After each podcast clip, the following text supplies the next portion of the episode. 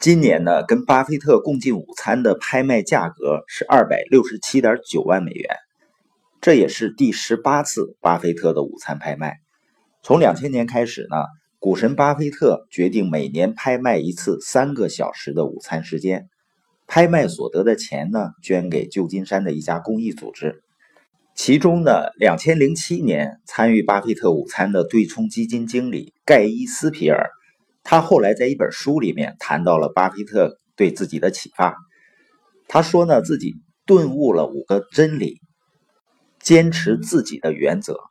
远离疯狂人群和噪音，永葆童真和好奇心，培养并维系有价值的人际关系，忠实于自己。巴菲特在午餐时间问斯皮尔：“你想成为全世界人眼中最好的情人，自己心中最糟糕的人，还是想成为自己心中全世界最好的情人，但被全世界看作是最糟糕的？”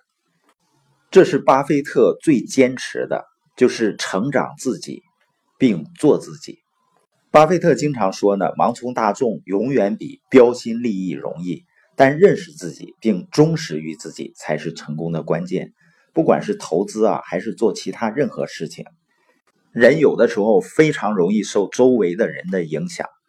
牛顿呢，就曾经跟随狂热的人群去投资，然后最后惨败。所以他说呢，我能计算出星辰运行的轨道。却算不出人们的疯狂。今天播音的重点呢，就是我们要学习巴菲特的，要按内部积分卡生活，而不是外部积分卡生活。不断的投资自己，坚持做自己，这是成功的关键。